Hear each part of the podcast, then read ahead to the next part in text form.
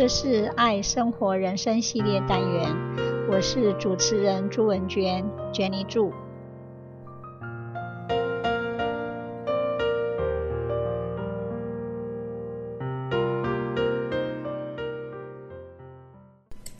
今天我要分享的是五种表现爱他人的方式，Five ways to show your love to others。文章出处是 Google 网站。第一个方式是爱要有耐心，Love is patience。I used to be obsessed with outcomes, a perfectionist, intolerant of failure. I was constantly trying to prove my worth. This made me unpleasant to others and to myself. One day, our little son was running around noisily while I tried to concentrate. Irritated, I put my arm out to him. He started crying and I felt deep shame. I resolved to change. I'd been sacrificing what made love worth living relationships, health, talents, and even family happiness. I'd been neglecting everything and everyone, including myself, in my headlong rush toward outcomes and goals. What's the alternative to focusing on outcomes and neglecting others? Patience. Patience expresses love by treating every individual as priceless, not just an aid or obstacle to some goals. Patience embraces more than outcomes. It empowers you to enjoy journey of life instead of disregarding what makes your life worth living as you rush toward your latest destination. Patience with your own mistakes gives you a chance to heal and learn. Mistakes are not seen as confirmation of worthlessness. Importantly, patience allows you to be more fully present in the moment. That's great for your relationships, your well-being, and your brain according to scientific research. Patience brings love to life and makes all aspects of life go better.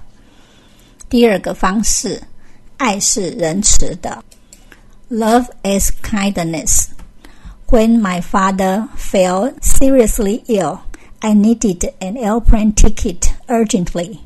He'd been in perfect health and wasn't very cold. I was desperate to reach him quickly.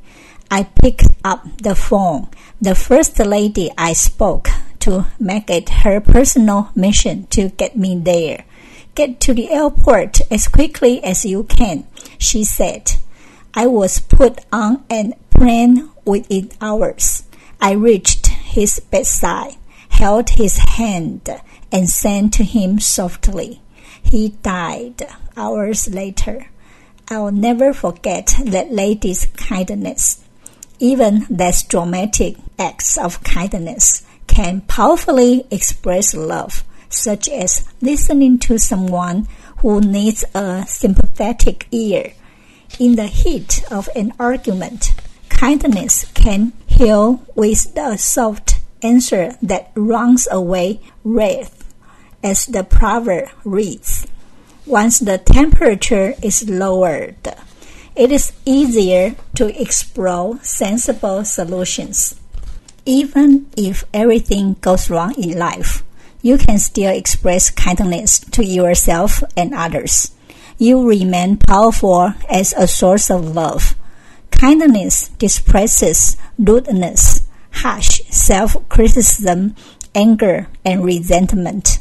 Cultivate more kindness to yourself and others and experience how the darker parts of life become illuminated by love.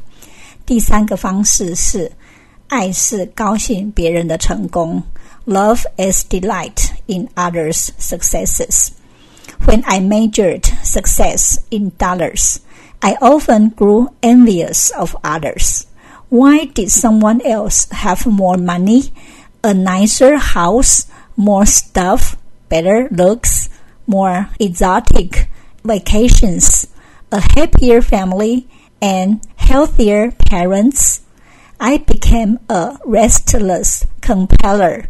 Once I cultivated a strong sense of my uniqueness and worth, I started appreciating other people's success. Each of us was on our unique path, and it would be nice if we all enjoyed the journey. Love is delight in others' successes attracts friends. It breeds joy. Long ago, I visited an elderly uncle for my vacation. News arrived that I'd passed a university exam. He bought firecrackers and set them off in celebration, even though he'd never been to university. I was embarrassed by the noisy fuss, which alerted the neighbors but it opened my eyes to how much he loved me. Try developing a stronger sense of your uniqueness and core values, and you'll more easily celebrate others' successes. The bitterness of envy will gradually give way to more peace of mind and warmer relationships. 第四个方式是 爱是谦虚的，Love is humility. I once saw an orchestra and chorus performed Beethoven's Ninth Symphony. It was awesome, with hundreds of musicians performing as one. But the human body has trillions of cells working in harmony. It took billions of years and gazillions of molecules for the first human being to emerge. Instead of being grateful for eyes, liver, brain, and other miracles of biology, we feel entitled to all that and more. A sense of entitlement suppresses our gratitude. Further, if I boast about having a bigger house than someone else, then I imply that I am inferior to someone with an even bigger house. It's the same for any of my boasts.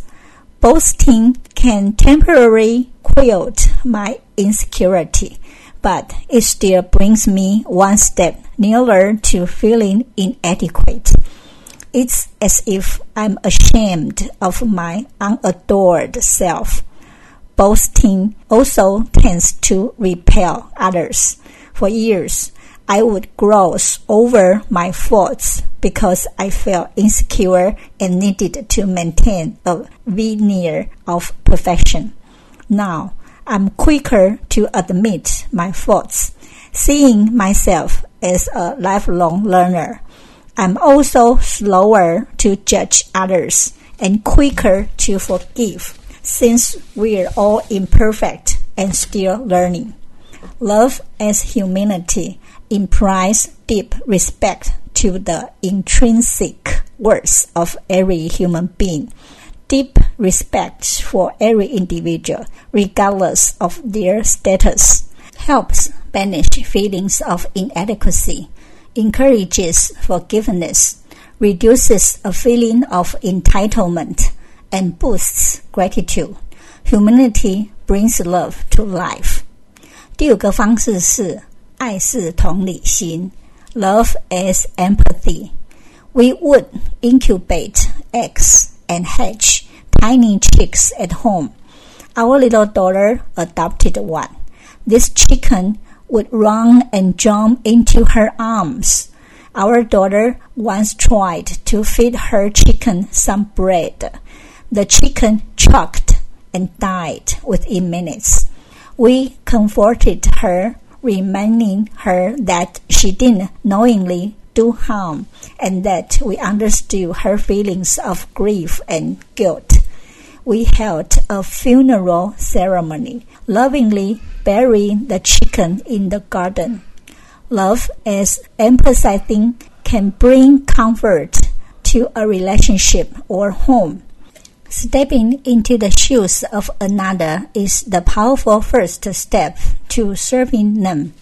Love as emphasizing and service is at the heart of successful businesses.